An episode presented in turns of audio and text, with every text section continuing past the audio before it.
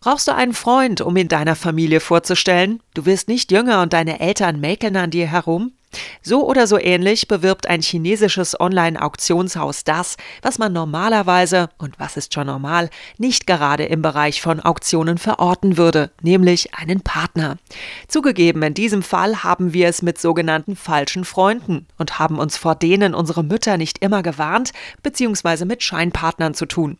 Wer, wie gesagt, nicht jünger wird, in China lebt und zu allem Übel keine Beziehung vorzuweisen hat, der kann sich für bestimmte Gelegenheiten, beispielsweise Familienfeste zumindest eine mieten. Eine Beziehung für gewisse Stunden sozusagen. Da nämlich im Reich der Mitte die Meinung der Familie bedeutsamer eingestuft wird als das eigene Liebesleben, gilt es erst einmal, die Eltern glücklich zu machen, bevor man dann irgendwann mal selbst an der Reihe ist. Wer an dieser Stelle schon dachte, oha, dem wird beim Folgenden wahrscheinlich ein Och nö durch den Kopf gehen. Denn bei den Mitgliedern einer der ältesten Kulturen der Welt, den Aipo aus Westneuguinea, trennt sich die Spreu vom Weizen beim Tanzen. Eine Sache, der in Deutschland gerade mal 47 Prozent der Männer etwas abgewinnen können. Und das, obwohl viele Frauen tanzende Männer nicht tanzenden vorziehen.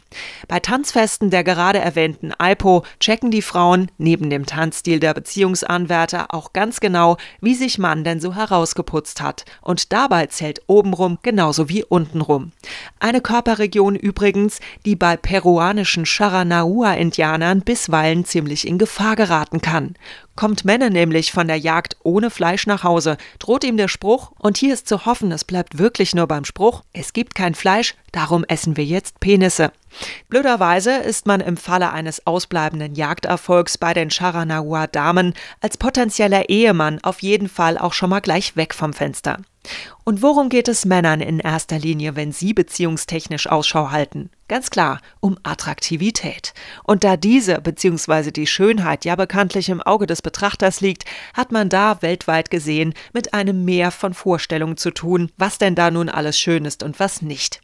Mal sind es hängende Brüste, mal möglichst viele Kilos, die eine Frau auf die Waage bringen soll, und mal gilt es als extrem begehrenswert, wenn etwas besonders langgezogen daherkommt. Dieses etwas befindet sich aber mal wieder im Bereich untenrum, weshalb an dieser Stelle auf weitere Ausführungen darüber verzichtet werden soll. Um eine völlig andere Körperansicht wiederum dreht es sich bei einer Partnersuch- und Findaktion, die alle drei Jahre im bayerischen Andorf stattfindet.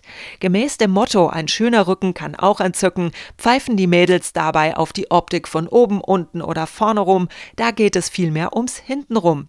Auf einer fast 100 Meter langen Bank sitzen bei der Andorfer Frauenwahl die Jungs in bayerischem Trachtenoutfit, nämlich mit dem Rücken zu den Mädels.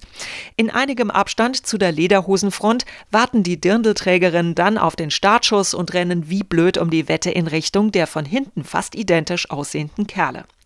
Wer bei dieser Aktion leer ausgeht, dem winkt als Trostpreis eine Stalllaterne oder wahlweise ein Besen. Letzteres wohl in Anspielung auf das, was manch einer nach einer gewissen Anzahl von Beziehungsjahren in seinem Partner hin und wieder zu sehen glaubt. Ob nun im eigenen Land oder weltweit, manch eine Art von Beziehungssuche mag verzweifelt anmuten, manch eine absurd oder gar befremdlich. Fakt ist, bis auf wenige Ausnahmen ist das Problem einer immer älter werdenden Bevölkerung, in der Menschen ohne Partner an der Seite durchs Leben gehen, ein globales und ein stetig wachsendes. Und so werden beispielsweise allein 40 Millionen der heute in China lebenden Männer wohl auch weiterhin ganz ohne Frauen auskommen müssen. Vergleicht man diese Zahl mit Deutschland, ist das ungefähr so, wie wenn sämtliche Männer hierzulande, und da sprechen wir nicht mal von 40, sondern lediglich von 39 Millionen, mit einem Schlag zu haben wären. Eine Vorstellung, die im ersten Moment verführerisch wirken mag, bei genauerem Betrachten aber gar nicht so verführerisch ist. Denn es gibt da etwas, das nennt sich Wahlparadoxon. Eine größere Auswahl hat zwar eine deutlich größere Anziehungskraft auf Menschen und suggeriert größere Wahlfreiheit, dennoch lähmt uns Überfluss offenbar in unserer Entscheidungsfreude. Zwei Forscher haben das anhand eines Marmeladentests versucht zu belegen. Einmal wurden sechs Marmeladensorten zur Auswahl gestellt, ein anderes Mal vierfach so viel, also 24 Sorten.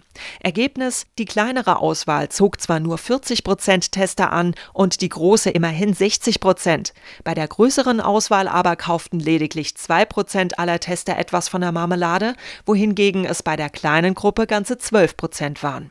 Die Gefahr, sich falsch zu entscheiden, steigt mit der Anzahl der möglichen Entscheidungen. So betrachtet kann man also froh sein, dass hier bei uns nicht wirklich jeder Single ist, sondern nur jeder Fünfte.